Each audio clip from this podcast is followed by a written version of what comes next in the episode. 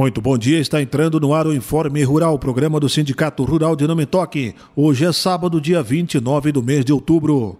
São destaques no programa de hoje. Governo prorroga prazo para entrega da declaração de rebanho. Conceleite adia a divulgação do preço de referência. Laninha deve trazer frio fora de época ao estado do Rio Grande do Sul. Início das análises de produção afetada por agrotóxicos hormonais é adiado mais uma vez. E as informações do Sistema Farsul em Campo também são destaques aqui no Informe Rural. Nós iniciamos o Informe Rural deste sábado, parabenizando os aniversariantes da semana. Na última terça-feira, dia 25, esteve aniversariando o associado Valdoir Gerke. Na última quinta-feira, dia 27, o associado Jaime Scheffel ao senhor Valdoir Gerke e ao senhor Jaime Scheffel os parabéns da direção, na pessoa da presidente Teodora, demais membros da diretoria, associados ao Sindicato Rural de Não Me Toque, com extensão de base em Lagoa dos Três Cantos e Vitor Grefe, desejando aos dois saúde, paz, felicidades, muitos anos de vida e que essa data se repita por inúmeras vezes. Parabéns! E atenção para este aviso. Curso de artesanato com porongo o Sindicato Rural, através do Senar, realiza o curso de artesanato em Porongo, no município de Lagoa dos Três Cantos, nos dias 8, 9 e 10 de novembro. Curso gratuito. Interessados devem entrar em contato pelo telefone WhatsApp 98429 7166. A direção do Sindicato Rural está informando que não haverá expediente na entidade nos dias 31, próxima segunda-feira, e 1 e 2 de novembro, em virtude dos feriados municipal e nacional. A AC Digital vai atender mediante agendamento. O governo federal prorroga prazo para entrega da declaração anual de rebanho. A Secretaria da Agricultura, Pecuária e Desenvolvimento Rural, CEAPER, prorrogou em 11 dias o prazo final para que os produtores façam a declaração anual de rebanho. Com isso, a data limite para a entrega dos dados atualizados passou de 31 de outubro, que seria a próxima segunda-feira, para o dia 11 de novembro. Segundo a diretoria do Departamento de Defesa Animal, Rosane Colares, o adiamento deve-se à instabilidade no novo sistema de dados ainda em junho, início do prazo regulamentar para fazer a declaração. A CEAPER informa que até o momento, mais de 60% das 380 mil declarações esperadas foram entregues nas inspetorias veterinárias e zootecnias municipais. Os formulários estão disponíveis no site do CEAPER. Conselheite adia a divulgação do preço de referência. A divulgação dos preços de referência para o leite de outubro estava prevista para a última terça-feira, mas foi adiada, como informa o coordenador do Conselho Paritário Produtores Indústria de Leite Conselheite Eugênio Zanetti. De acordo com ele, os preços ainda não foram divulgados porque os recursos do Fundo de Desenvolvimento da Cadeia Produtiva do Leite, o Fundo Leite, em parte destinados ao pagamento à Universidade de Passo Fundo, UPF, responsável pelos cálculos, ainda não foram liberados. Por isso, também vai haver uma nova reunião do Conselheite após encontro de representantes do setor com o secretário da Agricultura, Domingo Velhos Lopes, previsto para quarta ou quinta-feira desta semana entrante, dependendo da agenda de Lopes. Se a secretaria aprovar o projeto, a ideia é nos reunirmos na quinta-feira para divulgarmos os resultados dos preços de referência,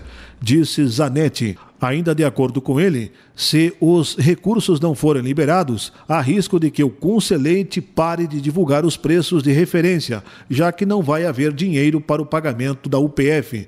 De acordo com o secretário executivo do Sindicato da Indústria de Laticínios e Produtos Derivados, o Sindilate, Darlan Palharini, a reunião do conselheite da última terça-feira foi adiada também por não haver quórum suficiente para debater os assuntos em pauta. Para ele, uma vez que os recursos do Fundo Leite já existem, então precisam apenas ser desbloqueados. Não há possibilidade de que o Conselheite pare de divulgar os preços. Laninha traz frio e geada fora de época para o estado do Rio Grande do Sul. A previsão de temperaturas abaixo da média e a possibilidade de geada tardia em um grande número de municípios aqui do estado, na primeira semana de novembro, pode afetar a produção de frutas e os cultivos de verão em período de germinação. De acordo com o meteorologista da Metsul, Stael Cias, está prevista para os primeiros dias de novembro a atuação de uma massa de ar polar de intensidade muito forte e incomum para esta época do ano, na qual o ar gelado terá força semelhante à dos meses de inverno. Temos expectativa de frio intenso, especialmente nas madrugadas dos dias 1 e 4 de novembro, explica ela. De acordo com o Estael, a temperatura pode ficar abaixo dos 5 graus em alguns municípios e negativa em outros. De uma forma geral, a temperatura poderá ficar em torno de 10 a 15 graus centígrados, abaixo do normal em muitas cidades, projeta ela também. A possibilidade de neve, contudo, ainda é considerada precipitada. Assim, Stael afirma que o risco de geada é muito alto. A geada acontece sob céu claro e poucas nuvens, com temperatura abaixo de 5 graus e vento de calmo a fraco. Condições previstas para a próxima semana, avalia ela também. Segundo Stael, na segunda-feira, a ocorrência de geadas é mais esperada para o oeste e esta terça e quinta-feira em outras regiões do estado do Rio Grande do Sul e também do Brasil. Para a professora de Faculdade de Medicina da Universidade Federal de Pelotas, UFPEL, Eliane Krelink, se ocorrerem as geadas tardias, podem causar abortamento das flores nos pomares de ameixa, nectarina, maçã e pera. Se o frio durar por mais de quatro ou cinco dias, pode também afetar a germinação das sementes de soja e de milho da safra 2022-2023. Mas o que realmente preocupa são as chuvas abaixo da média previstas ao período com maior disponibilidade de vento. A pesquisadora em agrometeorologia do Departamento de Diagnósticos e Pesquisas Agropecuárias da Secretaria da Agricultura, CEAPER, Luana Cardoso, lembra que o prognóstico decorre do fenômeno Laninha, que pelo terceiro ano seguido reduz chuvas na primavera e facilita a entrada de massas de ar frio. Assim, temos a temperatura mais baixa de outono a novembro e a geada pode ser muito nociva e causa um dano importante à produtividade, alertou ela. Início de análises para a produção afetada por agrotóxicos hormonais é adiada mais uma vez. O início das análises de amostras de plantas afetadas por agrotóxicos hormonais nesta safra foi adiado de 15 de outubro para o início de novembro, como afirma o chefe da Divisão de Defesa Sanitária Vegetal da Secretaria da Agricultura, Ricardo Felicetti. Segundo ele, o fato deve-se às questões jurídicas e burocráticas relacionadas ao contrato de Estado com a empresa especializada e responsável pelo serviço. No entanto, Felicete garante que o adiamento não impactará a eficiência das avaliações, já que as amostras coletadas podem ser congeladas. De acordo com Felicete, essas análises permitem a identificação de ingredientes ativos hormonais como utilizados no herbicida 2,4-D, por exemplo, o que pode levar o produtor a tomar providências. Excesso de chuva no Paraná coloca trigo gaúcho em destaque. Com praticamente metade da colheita da safra 2022 de trigo realizada, os triticultores paranaenses vivem uma situação definida como dramática pelo presidente da Comissão de Trigo da Federação da Agricultura do Estado do Rio Grande do Sul, Farsul, e da Câmara Setorial da Cadeia Produtiva de Culturas de Inverno do Ministério da Agricultura, MAPA, Hamilton Jardim. Com grandes volumes de chuva registrados em setembro e outubro, a confirmação quanto ao comprometimento da qualidade dos grãos torna-se real. De acordo com analistas, o Departamento de Economia Rural, DERAL, da Secretaria da Agricultura e Abastecimento do Paraná, Carlos Hugo Codinho, apesar de as perdas ainda não terem sido quantificadas, verifica-se colheita de um grande volume de triguinho, grão de melhor qualidade, segundo ele, especialmente nas regiões oeste e sudeste do estado do Paraná. Vamos agora com as informações do Sistema Farsul em Campo.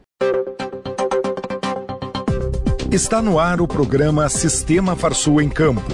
Sistema Farsul e produtores. Sindicalismo forte. Essa edição começa com os seguintes destaques: CNA inaugura espaço para desenvolvimento de tecnologias para o agro. Sistema Farsul participa do Universo Pecuário em Lavras do Sul. Notícias. A CNA, através do seu instituto, inaugurou nessa semana o Hub CNA Digital e lançou um edital com cinco desafios para que empresas de tecnologia encontrem soluções que auxiliem os produtores rurais do país. As empresas que se qualificarem têm 12 meses para propor soluções aos desafios de conectividade no campo, seguro paramétrico, rastreabilidade animal, pagamento por serviços ambientais, crédito de carbono e comércio eletrônico. O edital, com todas as regras de participação nos desafios, poderá ser acessado no site cnabrasil.org.br. O Hub CNA Digital terá um espaço físico em Brasília dedicado à inovação do setor com estações de trabalho, salas de reuniões, cabines para calls, espaços para convivência, palestras, troca de ideias e um café. O Senar RS estará presente no evento Universo Pecuário no Parque de Exposições de Lavras do Sul, com oficinas de cerca elétrica, manejo sustentável de campo nativo, uso de drone na agropecuária, além de atendimentos institucionais. Terá ainda espaços, biomas e AgroBR junto com a CNA.